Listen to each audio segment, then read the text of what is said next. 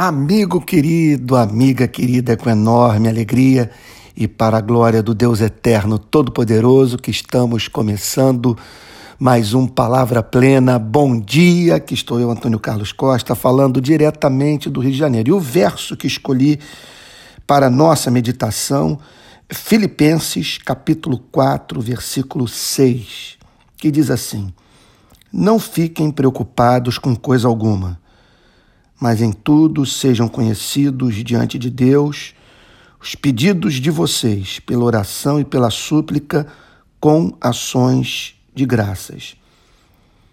Eu jamais seria pregador se não estivesse absolutamente certo que o, o que o cristianismo tem a oferecer à humanidade somente o cristianismo pode oferecer.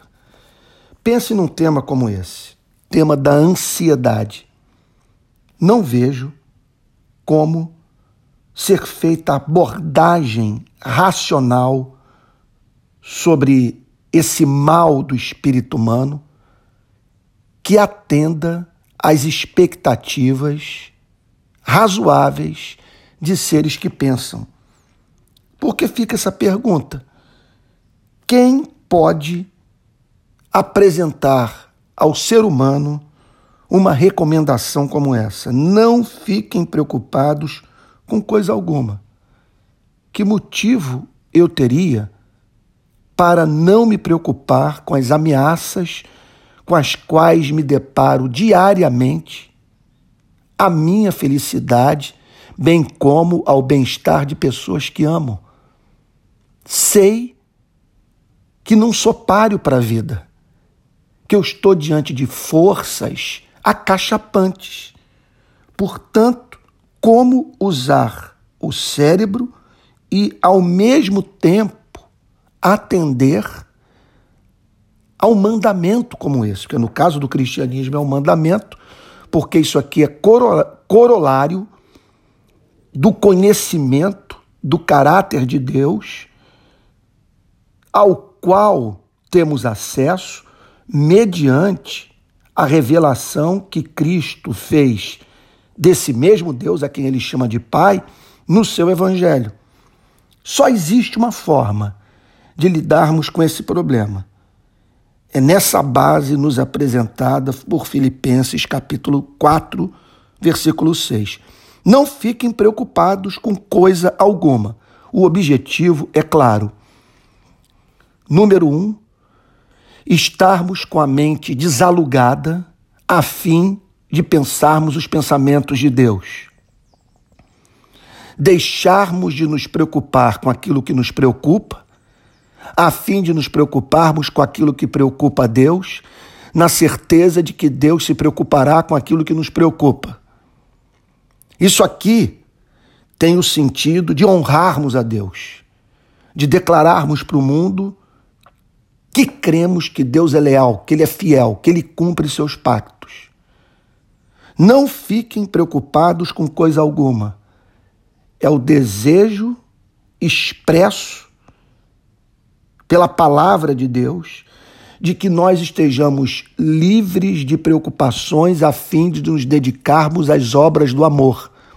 O objetivo é entregarmos nossas ansiedades a Deus a fim de que busquemos em primeiro lugar o seu reino e a sua justiça. Não fiquem preocupados com coisa alguma. Qual é a saída, a resposta? Qual é o fundamento, a base que o cristianismo oferece a uma injunção como essa? Em tudo, sejam conhecidos diante de Deus os pedidos de vocês.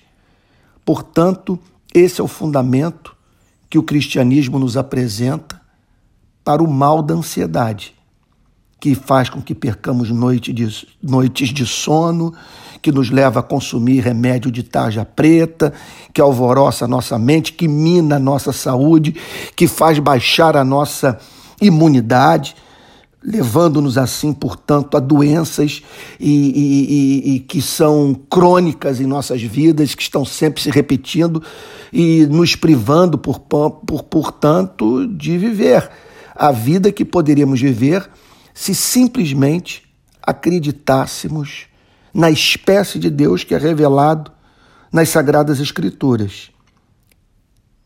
E que nós encontramos aqui nessa passagem de Filipenses. Não fiquem preocupados com coisa alguma, mas em tudo sejam conhecidos diante de Deus. Portanto, nesse mundo de preocupações, nesse mundo eh, que deve ser encarado por nós com objetividade. A Bíblia nós não nos chama para negarmos os fatos da vida, mas nesse mundo com o qual nos deparamos com sérias ameaças ao nosso bem-estar, precisamos chamar a nossa memória e apresentar aos nossos corações um outro lado da realidade, que é a existência de um Deus todo-poderoso que nos ama e perante o qual nós podemos tornar conhecidas as nossas preocupações. Veja só, não é que nós estejamos passando informação a Ele. Simplesmente nós estamos nos conscientizando do fato de que comunicamos a Ele o que nos preocupa, que botamos em Suas mãos o peso insuportável dos fardos humanos que nos, que, que, que nos encurva e faz com que deixemos de viver a vida que muito bem poderíamos viver. Em tudo sejam conhecidos diante de Deus os pedidos de vocês. Então, verbalize a preocupação. Apresente-a com objetividade a Deus. Os pedidos de vocês pela oração e pela súplica.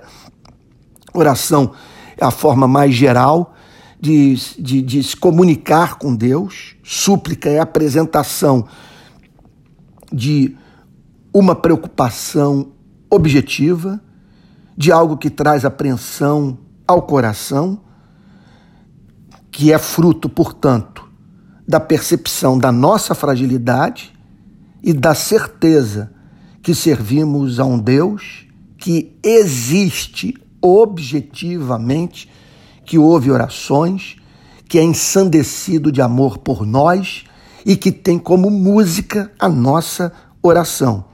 Então, sejam conhecidos diante de Deus os pedidos de vocês, nós precisamos, portanto, meditar no significado desse exercício mental.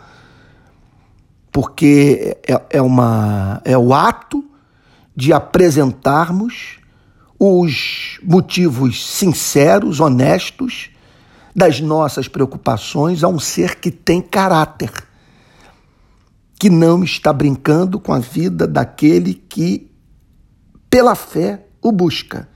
Agora, interessante o apóstolo Paulo declarar na parte final do verso 6 que tudo deve ser feito com ações de graças, num espírito de gratidão. Em que consiste essa gratidão? Na certeza de que não haveremos jamais de enfrentar problema sobre-humano, para o qual Deus não tenha uma provisão que nos impeça, assim, de perder o ser na batalha. Por que ações de graças? Porque somos chamados a orar já de antemão, crendo na resposta desse Deus de amor à nossa súplica. Por que com ações de graças? porque todas as coisas cooperam para o bem daqueles que amam a Deus, daqueles que foram chamados segundo o seu propósito.